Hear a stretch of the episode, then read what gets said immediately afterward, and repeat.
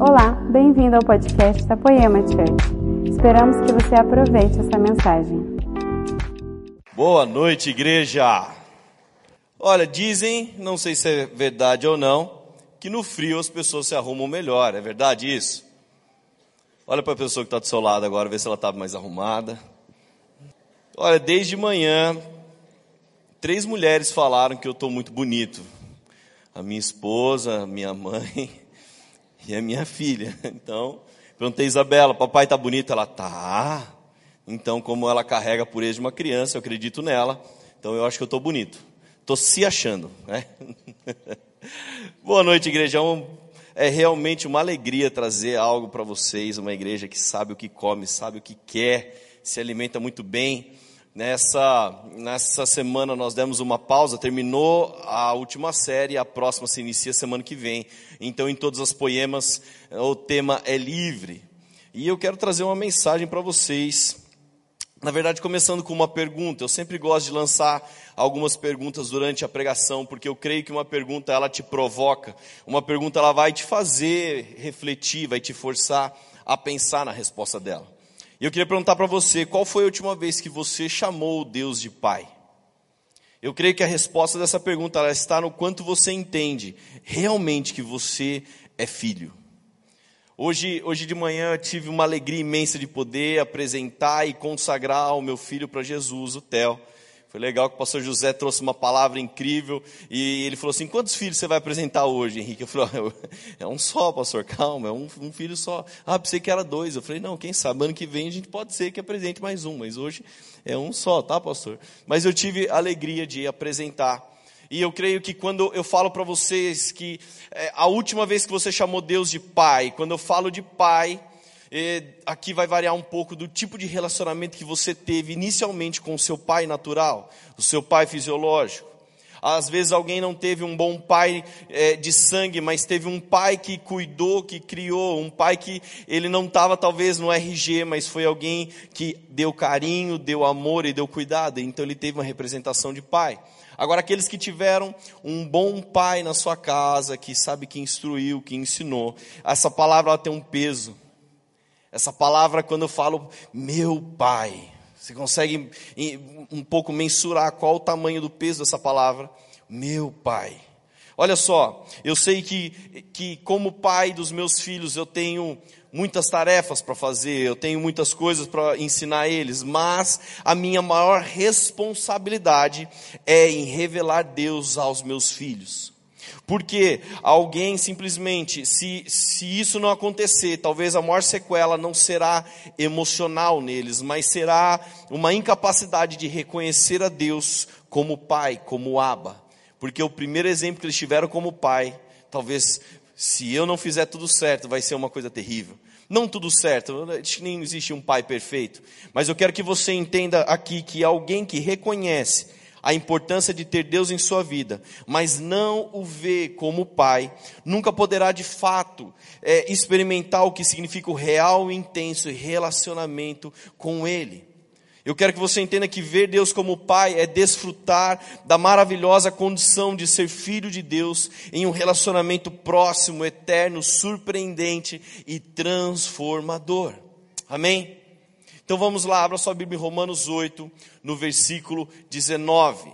Aqui o Dezão já falou, já deu um, um spoilerzinho do que eu ia falar nos recados.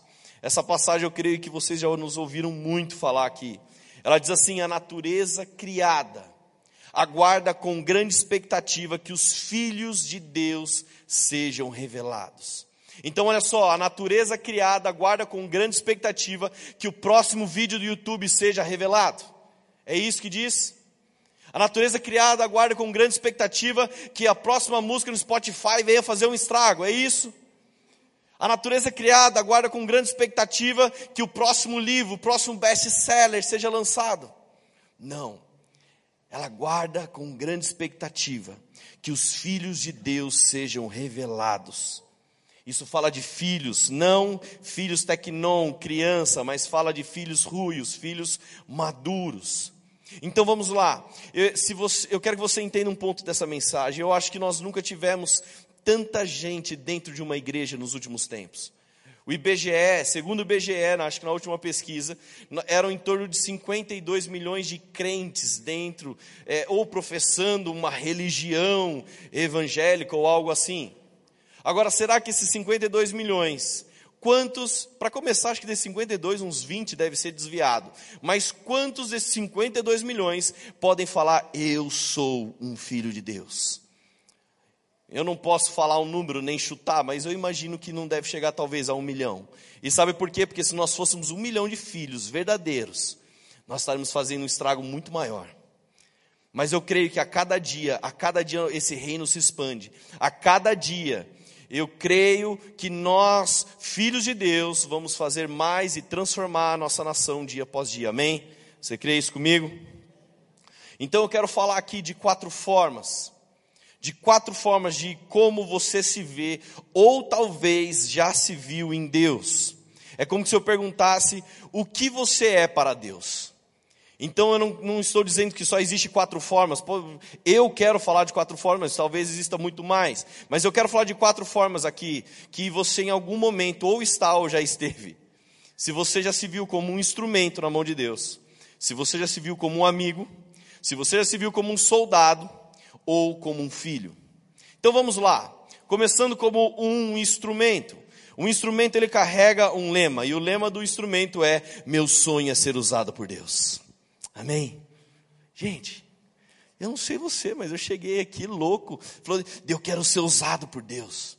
Então nós temos aqui, eu vou dar esse exemplo novamente com esse baixo aqui do Moisés. Esse baixo aqui, pelo meu conhecimento musical, deve valer em torno de uns 150 reais ou 160 reais mais ou menos. Então, esse baixo aqui foi usado. Não foi usado? Através do som que saiu as notas junto com os outros instrumentos, nós celebramos Jesus, nós adoramos Jesus. Então, esse baixo aqui foi usado nessa celebração e através da música dele nós pulamos, celebramos, adoramos. Então, eu posso falar que esse baixo foi um instrumento. Amém?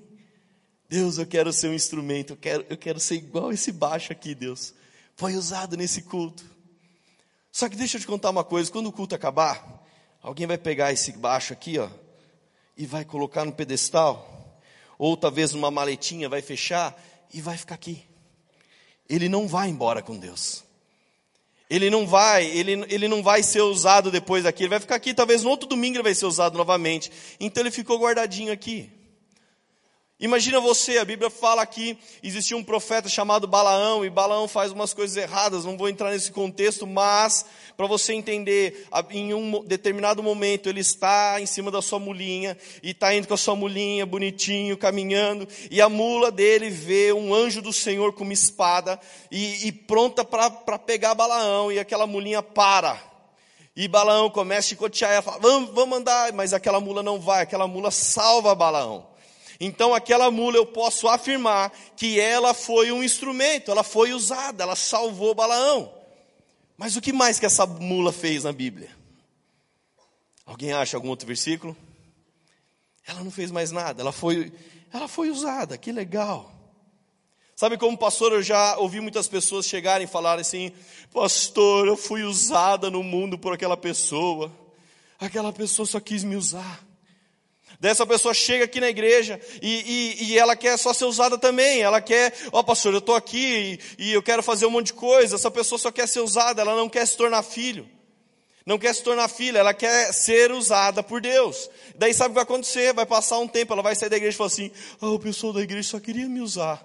O mundo usou ela, a igreja usou ela, todo mundo usou ela, mas o problema é a forma como ela se vê para Deus, se vê apenas como um instrumento. E aqui eu quero que você entenda uma das grandes essências da poema. A questão aqui não é o que você tem para dar para a igreja, aquilo que você tem para oferecer de serviço, mas a questão aqui é o que Deus tem para a sua vida hoje. Sabe, um dos primeiros ministérios que eu tive aqui na Poema, eu, eu cuidava do data show. Meu irmão, eu sou péssimo com computador.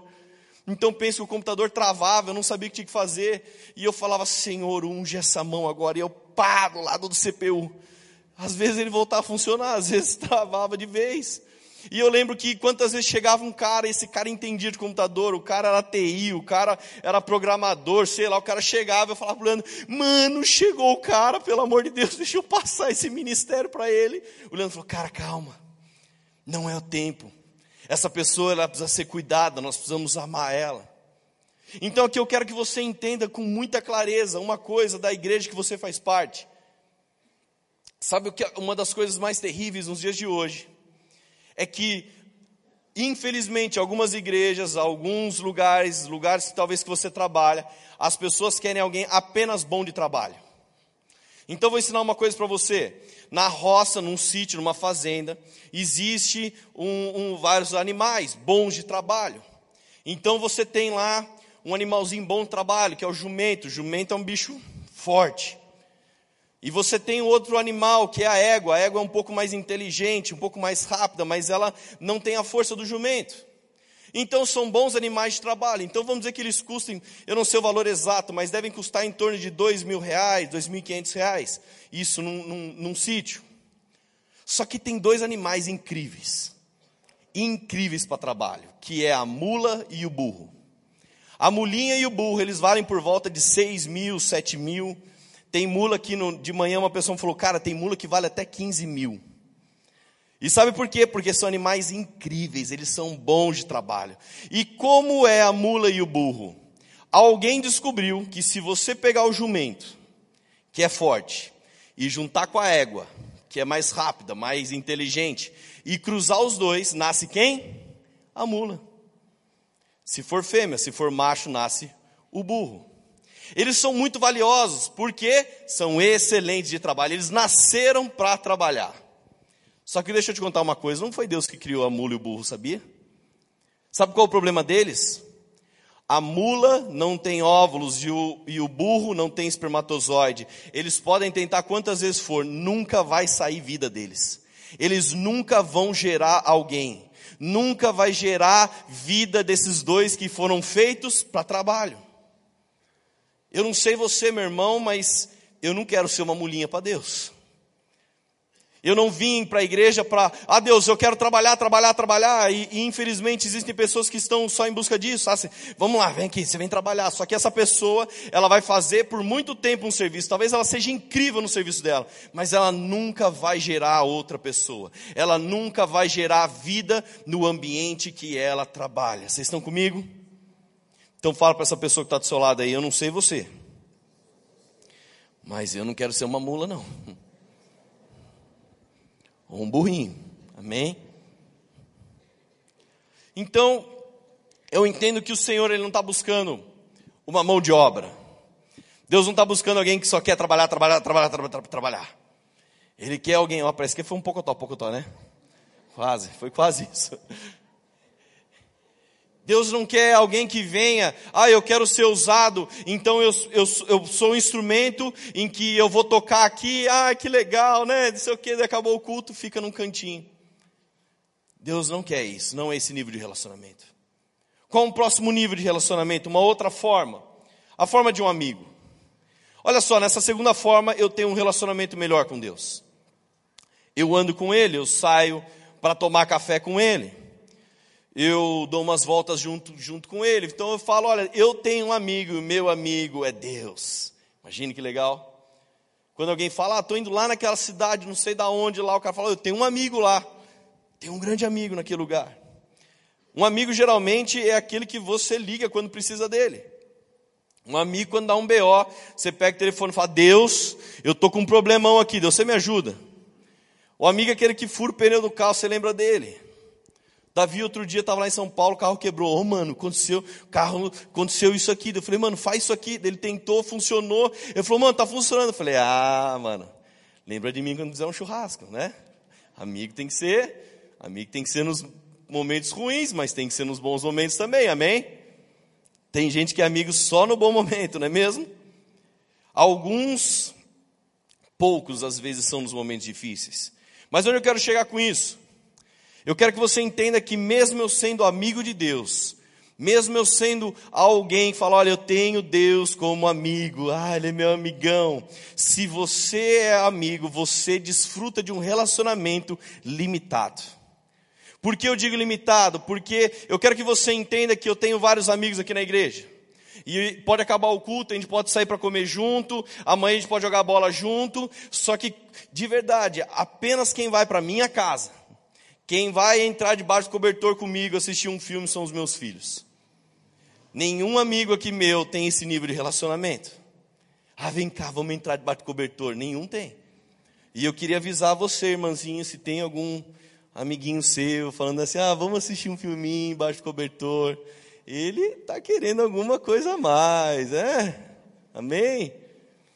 Ou o contrário também, né? Tem, tem uns irmãos que é meio lento aqui, e a irmã está lá, vamos, filho, vamos lá, vamos. Então, enfim, né? Não vou entrar nessa parte. Mas, o amigo, ele desfruta de um relacionamento limitado. Mas um amigo, por muitas vezes, ele caminha sobre um relacionamento também muito fino. Numa linha muito fina em que, se você falar alguma coisa, pode ser que ele pegue mal e, e acabe a amizade. Eu já vi por quantas vezes alguém aqui no nosso meio está caminhando com a gente e quando você sentou com ele para confrontar, para falar algo, essa pessoa falou: opa, peraí, não gostei do que você falou, estou indo embora. Eu já perdi bons amigos porque um dia eu tive que falar para eles, cara, esse relacionamento que você está aí, mano, você não consegue ver isso. E o cara falou, ah, mano, sai fora, mano, você não, você não quer ver eu feliz. Eu falei, não, mano, eu quero ver você feliz, por isso que eu estou te alertando da bomba que você está abraçando. Tem pessoas que são assim. Na maioria das vezes, alguém que, que larga Jesus, abandona tudo, é porque ele estava vendo Deus como um amigo, e quando Deus resolveu pegar ele apertar, falar, filho, vamos lá, Vamos, vou apertar você para sair vida, vou apertar você para gerar transformação. Essa pessoa fala: ah, eu não quero mais as coisas lá daquele lugar. Eu tenho Deus comigo lá em casa. Não é fácil, meu irmão. Eu lembro uma moça que, que saiu da igreja. A Laura fala que a culpa foi minha, mas eu falo que não é, até hoje. É, eu, eu namorava a Laura e estava lá no culto, menina conheci vários anos, a gente né, na igreja e tal. Daí um dia, estou eu com a Laura de mandada, ela vem, ela chama eu assim, fala, ah, Rick, a hora que eu virei, meu irmão, ela tinha feito um negócio no cabelo, estranho assim. Daí a hora que eu virei, eu falei assim, o que, que você fez no seu cabelo? Daí a Laura apertou minha mão, assim, ela é pequenininha, mas é forte. Eu falei, calma, amor, calma, calma. Daí a menina, não contente com a minha resposta, assustada, perguntou assim: Você achou que ficou ruim? Eu, é. E a Laura apertando minha mão. Eu, é, ficou diferente, né? Deixa eu falar uma coisa para você. Se alguém perguntar para você alguma coisa, tipo, olha, o que, que você achou do meu cabelo? O que, que você achou do nome do meu filho? Não fala que é diferente. É, é... A pessoa vai falar assim, nossa, está falando que é feio. Qual o nome do seu filho? Nabucodonosor, pensou? Você fala, olha, é diferente. Não, olha, é bíblico, né? Que legal. Um cabelo meio diferente. Oh, é exótico, né? Esse cabelo aí, né? O Brisa, por exemplo, Brisa vem com umas roupas, você fala, nossa, exótico, né, Brisa? Diferente essa roupa aí. Amém. Ah. Eu quero que você entenda que se eu estou buscando em Deus um relacionamento de amizade, essa amizade vai ser colocada à prova quando Deus falar uma coisa que eu não quero. Quando Deus me confrontar a um nível, eu vou falar: não, não, puxa, eu não gostei do que Deus disse para mim. Então eu quero que você entenda, existem momentos da Bíblia em que Deus chama alguém de amigo, mas eu quero que você entenda essa mensagem que Deus não não tem para você apenas uma amizade. Se você entender até o final dessa, mensagem a importância de você ser filho, então você vai poder ser um instrumento também. Você vai poder ser um amigo também. Amém? Mas porque primeiro você é filho. Amém? Está comigo ainda? Está feliz? Fala para essa pessoa do seu lado, como você está exótico hoje?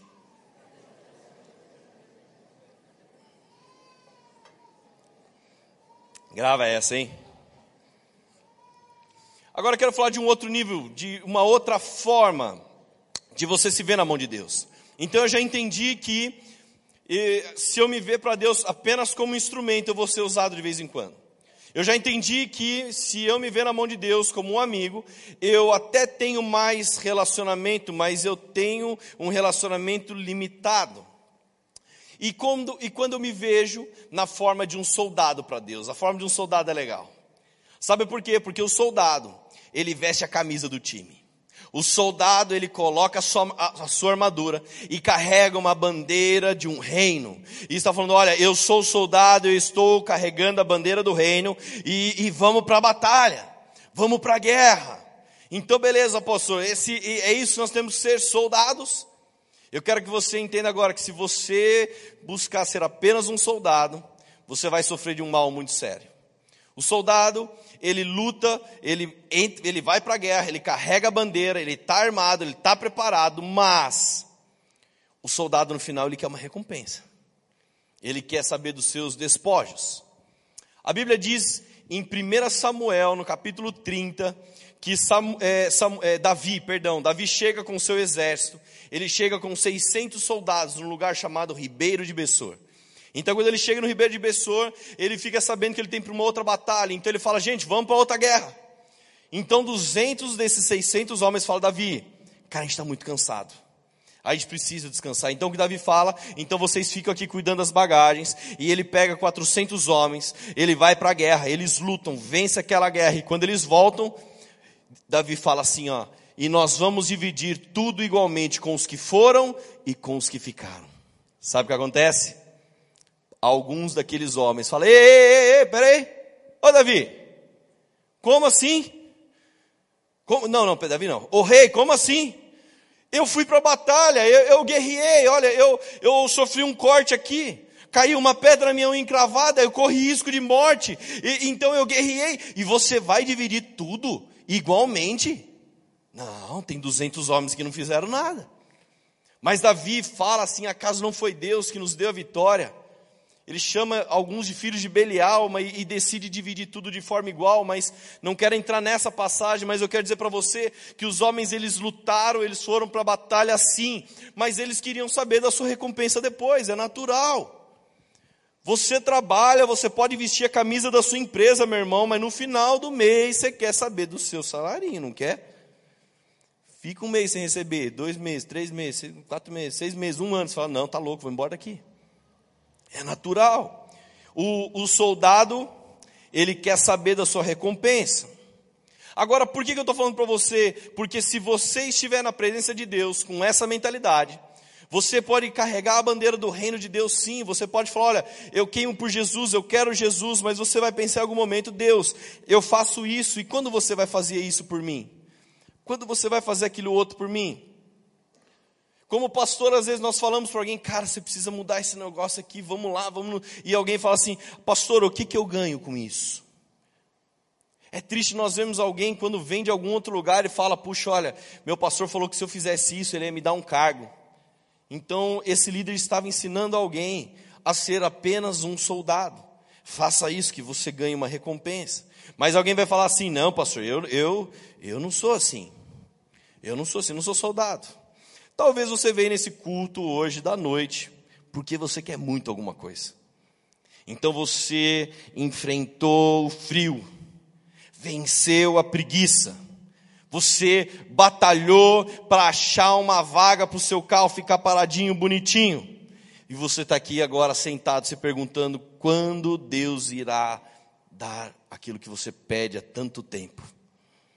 Deus, olha só, Deus, eu podia ter ficado lá na minha casa assistindo o finalzinho do jogo do Brasil, mas eu vim aqui no culto, Deus. Oh, Deus, eu estou aqui. Dá aquilo lá que eu estou pedindo há tanto tempo. Cuidado com esse pensamento. Mas eu quero transicionar aqui para um, uma, uma essência, algo que, que hoje faz parte da poema, e eu quero que você entenda isso com muito carinho. Alguns aqui já sabem, já ouviram nós falarmos, mas outros só ouvem a gente falar dos 318, mas não entenderam até hoje o que são. Então, brevemente, eu quero falar deles. Abra sua Bíblia, Gênesis 14, no versículo 13.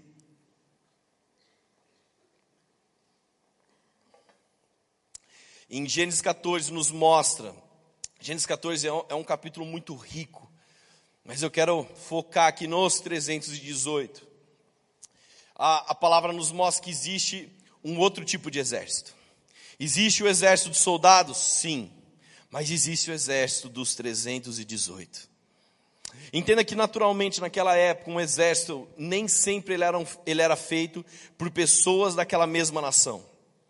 De uma forma muito natural. É, imagine que Taubaté entre em guerra com, com Tremembé, e quando Taubaté vence, a, a, parte de alguns soldados que, que viveram né, até o final daquela batalha, eles vão fazer parte posteriormente do exército de Taubaté contra outra guerra. Então, quando o exército ia para a batalha, ele simplesmente ele tinham homens, servos, escravos de várias nações. Mas Abraão, meu irmão, nessa passagem, o exército dele é diferenciado de todo mundo. O exército de Abraão aqui não existe em nenhum outro lugar. Amém? Olha que a palavra diz, Gênesis 14, versículo 13. Quando Abraão ouviu que seu parente fora levado prisioneiro, mandou convocar os, repita comigo, os 318 homens treinados, nascidos em sua casa, e saiu em perseguição aos inimigos até Dan. Atacou-os durante a noite em grupos e assim os derrotou, perseguindo-os até Obá, ao norte de Damasco. Então recuperou todos os bens e trouxe de volta seu parente Ló com tudo que possuía, com as mulheres e o restante dos prisioneiros. Então, quando sequestraram, raptaram o sobrinho de Abrão, Ló, ele manda chamar os. Aqui muda esse sentido. Se você pegar a versão século 21, a Bíblia diz ele mandou chamar os seus 318 homens. Então presta atenção, ele não chegou aqui num lugar como esse aqui e falou assim: Olha, eu, eu vou para uma batalha, quem quer ir comigo? Ele não falou isso. Ó, oh, levanta aí algumas pessoas aí, vão para a guerra. Ele não falou isso. Ele falou assim: chama os. Os 318, talvez eles fossem até famosos, manda, chama os, porque esses caras são os caras preparados. Olha o que a Bíblia diz: que eles eram homens treinados nascidos na sua casa. Meu irmão, quem nasce na sua casa é o que, seu? Pensa bem. Ultimamente nasceu bastante gente lá em casa. Quem nasce, quem nasce na sua casa é seu filho. Então Abraão ele não tinha ainda, ele não era Abraão, ele era Abrão ainda. Ele ainda não tinha o filho da promessa dele, mas ele tinha 318 filhos espirituais nascidos na sua casa, homens treinados, homens preparados para uma batalha. Amém. Sabe qual a diferença disso?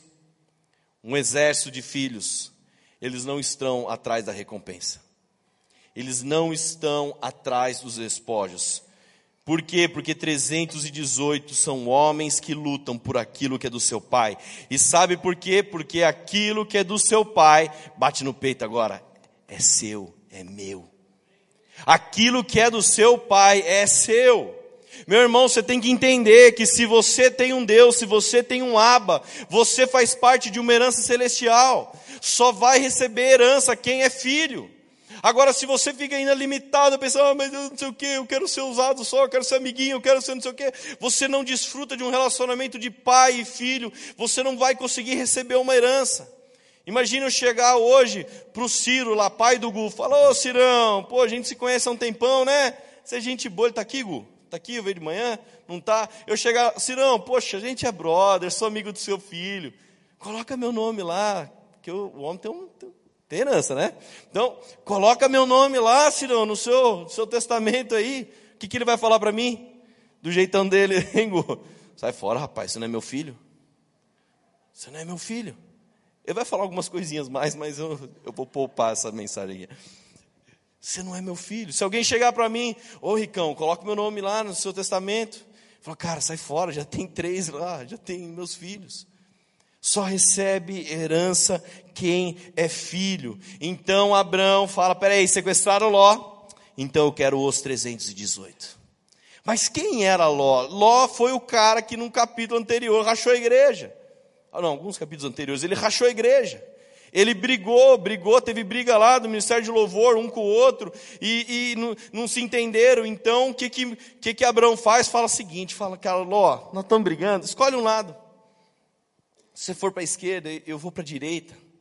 Entenda que Abraão carrega uma paternidade espiritual. Nós somos uma igreja de paternidade espiritual. E eu quero que você entenda que quando Abraão fala, olha Ló, escolhe, se você for para a esquerda, eu vou para a direita. Abraão, ele não está preocupado por lugar que Ló vai escolher, porque ele é o cara que carrega as promessas. E se ele tem 318 filhos, ele, ele tem filhos espirituais que falam, peraí, Não importa a batalha que Abraão falar, nós vamos juntos. E sabe por quê? Porque ele carrega as promessas de Deus. Então Abraão fala, vamos para a guerra? 318, opa, fechou. Tamo junto. Ninguém saiu do grupo nessa hora, meu irmão. Todo mundo falou, nós vamos para a guerra e nós vamos brigar. Agora Ló foi o cara que rachou a igreja. Se é um exército que, que, que é de soldados, eles vão falar, peraí, nós vamos buscar Ló. Aquele cara, aquele cara que pegou dinheiro emprestado aqui da galera da igreja, que a hora que foi sair, bateu em três, quatro carros, que jogou papelzinho de bala ali na rua e os vizinhos estão falando mal da gente. Esse Ló, não vamos buscar esse cara não. Gente, outro dia chegou uma irmã, outro dia não, faz um tempinho, isso eu posso falar, então não tem problema. Falou assim, oh, é o seguinte, falou para mim, para mais algumas pessoas, eu estou saindo da igreja, não aguento mais ficar lá, é que eu estou saindo da igreja. A gente falou, não irmão, vamos, vamos conversar. A gente chamou ela para trocar uma ideia e entender o que estava acontecendo. A gente pronto para pedir perdão por, por, todas as falhas, porque se tem uma coisa que você vai descobrir aqui na poema é que nós somos falhos. Amém? Não somos perfeitos. Mas essa irmã foi, não, pastor, eu quero sair por causa do fulano de tal. Mas fulano de tal? Mas a gente pensou, fulano de tal é tão bonzinho. Porque quando alguém fala que vai sair por causa do outro, a gente já pensa num nível, sabe, tipo, nossa, acho que o cara matou o irmão dela. Você já pensa num negócio assim, que é terrível. Mas não, pastor, quero ir embora porque eu não aguento mais ele. Mas o que, que aconteceu? Qual o problema, pastor? Todo culto, eu sento na minha cadeira e ele senta atrás de mim. Tem gente que tem um negócio na igreja de cadeira cativa, essa cadeira é minha, minha. Então, essa irmã tinha isso, e o irmãozinho que atormentava ela sentava, tinha isso também, que sentava atrás dela. Mas daí a gente até mas tá bom, mas o que está acontecendo? Pastor, ele fica o culto inteiro com o pé na minha cadeira, batendo, pastor. Eu não aguento mais isso. A gente, mas você já tentou conversar com ele? Pastor, eu puxo a cadeira.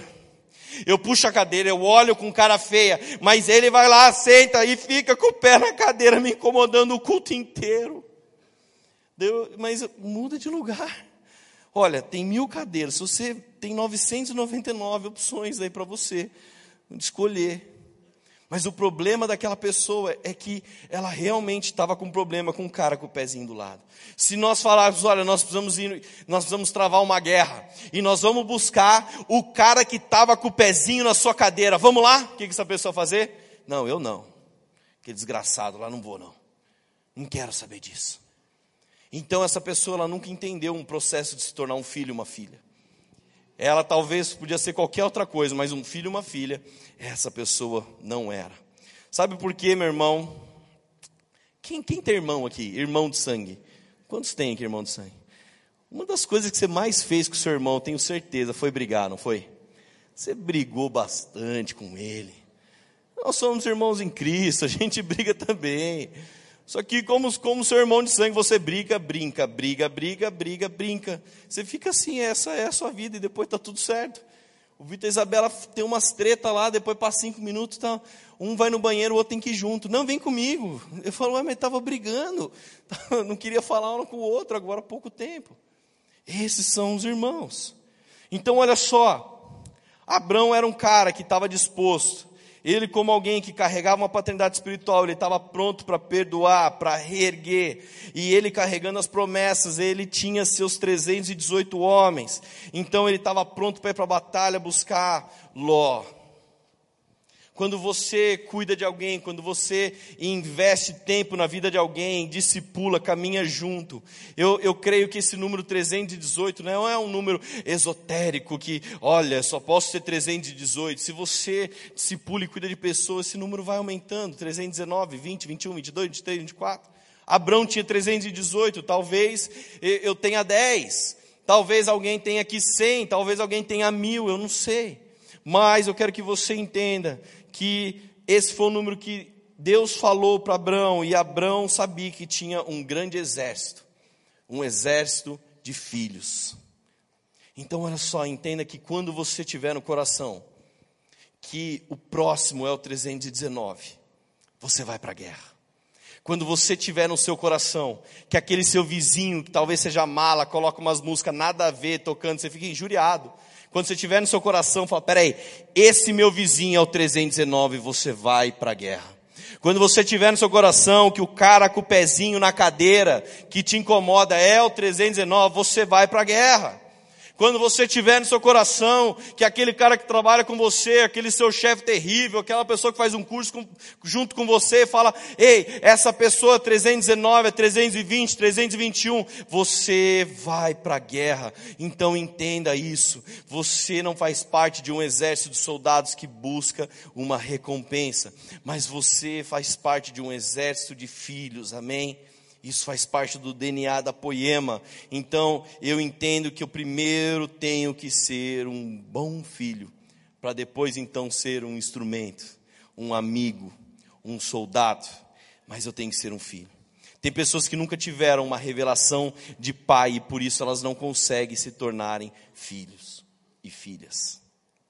Então vamos lá, já estou falando da quarta forma, mas ficar bem focado agora você se vê para Deus como um filho, abra sua Bíblia em João 1, versículo 12. Se eu perguntasse agora para você, de bate pronto, o que Jesus veio fazer na terra? O que você responderia? Eu responderia, ele veio morrer na cruz. Ele veio morrer na cruz por mim, para pagar o preço. Ele morreu na cruz pelos meus pecados. Essa é a resposta de bate-pronto. Beleza, é só isso que ele veio fazer? Tem mais. Olha que a palavra diz, João 1, versículo 12. Contudo, aos que o receberam, aos que creram em seu nome, deu-lhes o direito de se tornar filhos de Deus. Então no Evangelho de João descobrimos algo mais. Jesus veio revelar ao homem que é possível ser filho de Deus. João aqui estava ensinando que o Verbo divino, Jesus, se fez carne para compartilhar conosco da sua filiação. Então, na mesma passagem, no versículo 14, na continuação diz: Aquele que a palavra tornou-se carne e viveu entre nós. Vivemos a sua glória, glória como do unigênito vindo do Pai, cheio de graça e de verdade. Então, entenda uma coisa: você já escutou alguém falar assim, ah, Deus é Pai. Já viu alguém estar tá passando uma situação difícil, sempre tem alguém, ah, Deus é Pai, né? E é verdade essa frase.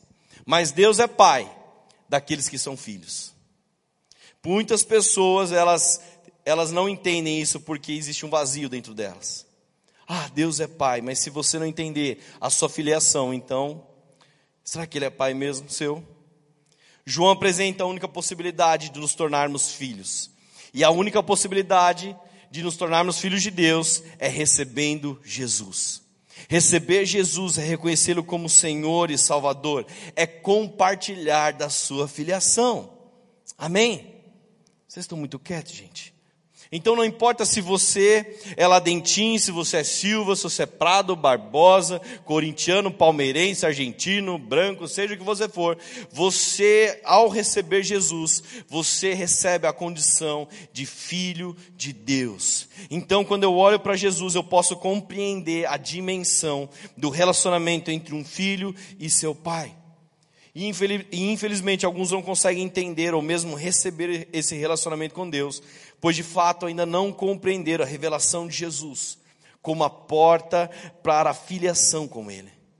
Então Jesus é o caminho, mas pastor, vamos lá, se eu, eu, eu, eu, tenho recursos, pastor, será que se eu ajudar os pobres, se eu pegar minhas roupas, trouxer aqui na igreja, para a campanha que a gente está fazendo aqui, ajudar o pessoal, levar marmita na rua, será que se eu fizer todas essas coisas, eu posso ser chamado de filho de Deus?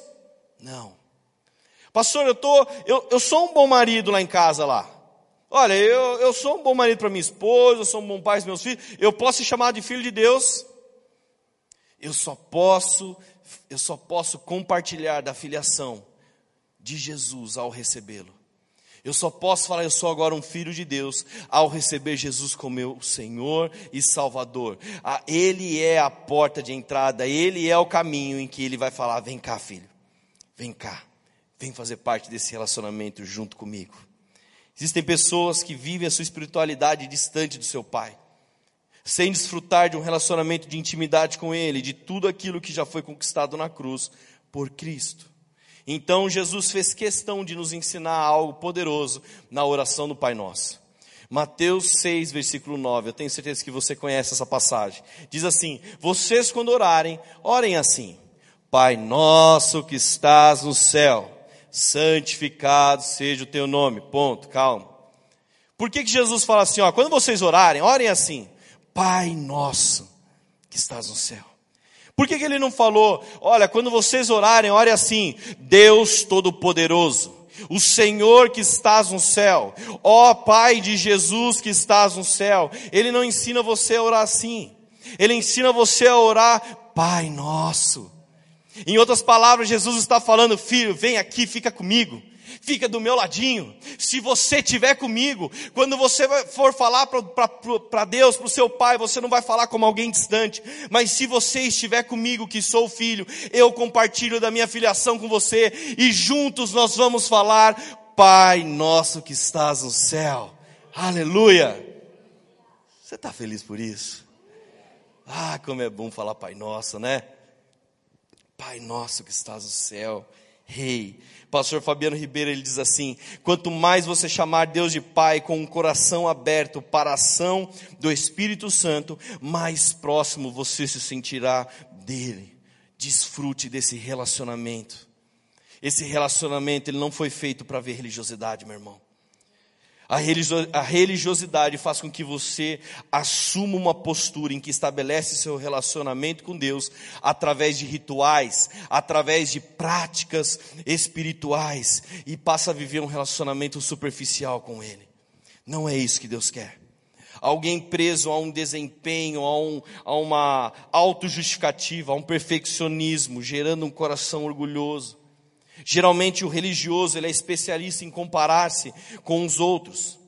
É assim que ele avalia a sua espiritualidade, sempre olhando para os lados e nunca para Deus. Então, ao invés de eu olhar para Deus, meu Pai, eu começo a olhar para o lado e falo assim: olha, ah, porque se Deus não abençoa essa pessoa aqui, porque ela não merece. Ah, mas Deus me deu tal coisa. Ah, eu sou abençoado. Eu estou no caminho certo. Ele avalia o seu relacionamento olhando para o lado. E, e, e não é assim que se avalia um relacionamento com Deus. Você avalia o seu relacionamento com Deus no Mateus 6,6, no quartinho, buscando a Ele. Então entenda que a religiosidade é andar na superficialidade do relacionamento com o nosso Pai, com Deus. E eu te garanto que Deus quer ter um relacionamento com você entre pai e filho. Imagine, imagine o meu filho agora, o Vitor, virar para mim e falar assim: Ó oh, papai, Papai poderoso, com um dinheiro na carteira que pode me levar na piscina de bolinha. Eu peço-te, rogo-te, papai, que faça isso por mim. Cheio. Meu filho tem intimidade comigo. Eu falo, oh, pai, leva na piscina de bolinha, pai. Pai, tem que ir lá. Daí eu, como pai, eu falo assim, ah, mas você já comeu toda a comida? Você já uma negociado com ele? Vamos lá, filha. Como tem sido seu relacionamento com Deus? Superficial? Ó oh, Deus poderoso, grandioso que estás no céu. Exaltado seja o teu nome. Ele é todas essas coisas, gente. Eu não estou falando que você não pode falar isso. Só que você já viu que às vezes tem gente que muda até a voz para orar. Eu falo, eu imagino, eu, eu, eu, me imagino como pai olhando meu filho, falando, mas por que, estão mudando essa voz aí? Criança tem um negócio terrível. A hora que chega perto do voo, meus pais estavam aqui hoje, hoje de manhã, e foi muito bom estarem aqui, orei por eles. E daí falei, pai, fica de pé aí. Meu pai, ele, sabe, ele, ele tem cara de bravo, ele parece bravo e, e é muito bravo.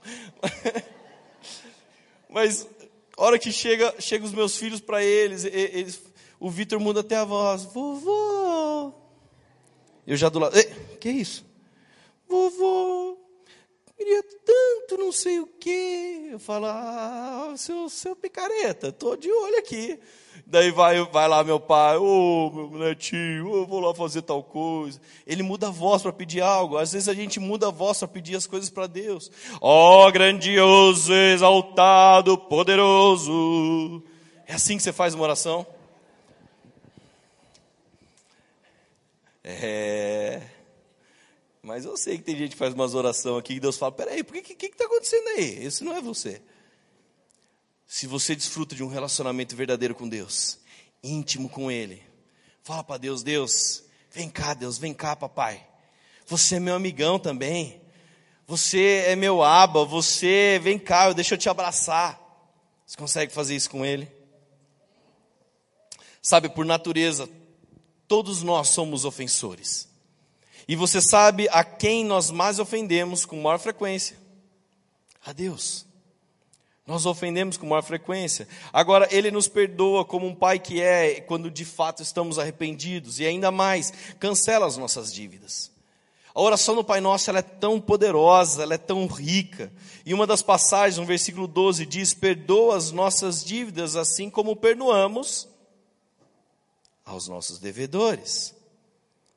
Perdoa as nossas dívidas. Perdoa, Senhor assim como nós perdoamos os nossos devedores. O que Jesus quer, quer, nos ensinar é que nessa oração está falando de uma graça de um Pai que nunca por nós mesmos merecemos algo de Deus, mas Cristo em nós, a esperança da glória, eu e você não merecemos nada da parte de Deus, mas na cruz Jesus nos deu tudo quanto precisamos, mesmo na condição de pecadores. Agora aqui é um processo. Eu quero, eu quero, eu quero receber, eu quero ser um filho. Então você tem que receber Jesus para compartilhar da filiação dele. Para concluir, Jesus pagou um preço muito grande por nós. Mas não para sermos uma mula, não para sermos um burrinho, para sermos usado. Olha, olha Deus, eu sou, eu sou uma mulinha, eu sou muito boa de trabalho, viu? Eu, eu, eu sou muito valioso, as igrejas querem me contratar. É, eu tenho vários convites, várias agendas. Olha, Deus, como eu sou precioso. E Deus está olhando, não, filho.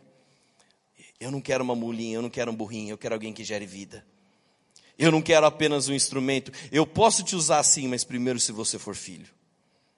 Ah, não, mas eu, eu, eu conheço Jesus, eu sou amigão dele. Ah, eu sou amigão de Jesus. Eu sou amigão de Deus. Eu, Deus, eu sou seu amigo, hein? Vamos jogar bola junto, vamos. Eu, quando tiver um probleminha aí, ó, quando furar o pneu do carro, eu te ligo, tá bom, Deus? Deus não quer esse nível de relacionamento, Ele quer mais. Então tá bom, Deus, eu vou ser seu soldado, eu vou ser seu guerreiro e eu vou para a guerra, Deus. Mas você vai querer saber o que vem depois. Ah, Deus, poxa, faz, faz uns aninhos que eu estou aqui na Sua presença, eu tenho te obedecido, mas sabe, Deus, tem como você me abençoar naquilo lá? Deus nos fez filhos, porque é isso que a natureza criada aguarda com grande expectativa. É tempo dos filhos serem revelados. É tempo dos filhos se manifestarem. É o tempo dos filhos aparecerem, meu irmão. Esse é o tempo. A palavra diz em Romanos 8, versículo 16: o próprio Espírito Santo, ao nosso espírito, perdão, o próprio Espírito testemunha ao nosso espírito que somos filhos de Deus. Se somos filhos, então somos herdeiros, e herdeiros de Deus e co-herdeiros com Cristo. Se de fato participamos dos seus sofrimentos, para que também participemos da sua glória. O Espírito Santo nos ajuda a ter intimidade com o Pai. E saiba que você tem um Pai que te ama. Somente o amor de Deus preenche os anseios mais íntimos de alguém.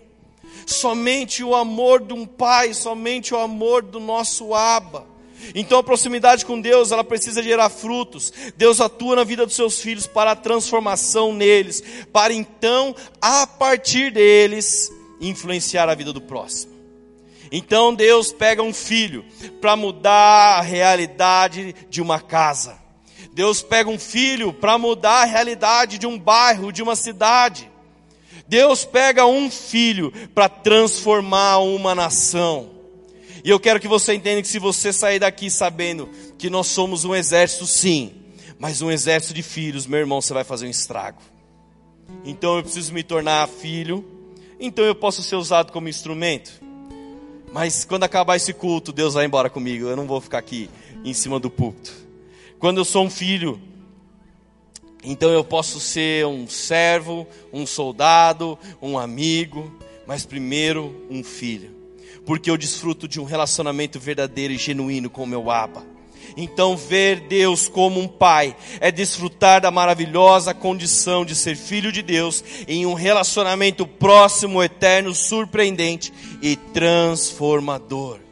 Aleluia. Você pode ficar de pé? Olha que a palavra diz, último versículo que eu vou ler, 1 de João 3, versículo 1. Grave esse versículo, 1 de João 3, versículo 1. Diz assim: Vejam como é grande o amor que o Pai nos concedeu, sermos chamados filhos de Deus, o que de fato somos. Então, olha só, vou ler de novo. Vejam como é grande o amor que o Pai nos concedeu, sermos chamados filhos de Deus, o que de fato somos. Eu espero estar falando com filhos aqui nessa noite. Você pode fechar seus olhos. Senhor, meu Pai, Pai nosso. Ei, Senhor, nós cremos que Jesus é o teu filho. Cremos que Jesus morreu na cruz por nós e levou sobre todos e levou, e levou sobre si todos os nossos pecados, Jesus. E por isso nós temos vida hoje. Mas nós não queremos ter uma vida distante do Senhor. Nós queremos realmente poder declarar que somos os teus filhos. Então que o sangue de Jesus entregue por nós quebre qualquer distanciamento que possa existir. Quebre qualquer tipo de barreira de um relacionamento verdadeiro contigo, Deus. Que o nosso coração, ele nunca venha se sentir sozinho ou abandonado. Nós entregamos a ti as nossas dores, as nossas decepções que nos, nos afastaram do verdadeiro amor que vem do Senhor, impedindo de viver como um filho e um filho amado amado, traga sobre cada um aqui nessa noite a paz e a tua presença em nossos corações, que possamos sentir o teu carinho, revela a tua bondade, a tua fidelidade, a tua graça e o teu perdão. Queremos viver dias de intimidade e confiança contigo, Deus. Nós nos rendemos e declaramos que somos os teus filhos declaramos que somos os teus filhos. Eu não quero, papai, ter um relacionamento limitado contigo. Eu quero poder te chamar de aba, eu quero poder te chamar de papaizinho, eu quero falar, Pai nosso que estás no céu. O Senhor não é um Deus distante, não é um Deus longe, o Senhor não é um Deus dos outros, o Senhor é o meu Pai é o meu papaizinho. Vem Jesus nessa casa, nessa noite, em nome de Jesus. Você pode adorar agora Ele e declarar: Pai Nosso, vem Pai Nosso, vem papaizinho. Eu sou teu filho em nome de Jesus.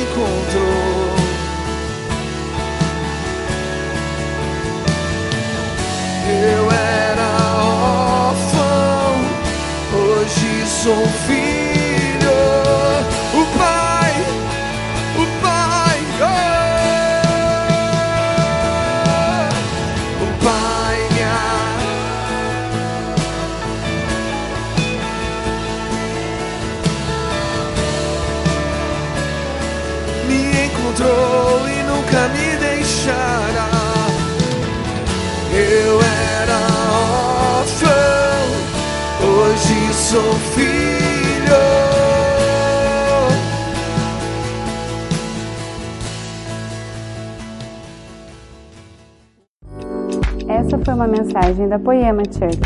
Para você ficar por dentro de tudo que está rolando, siga nossos perfis nas redes sociais.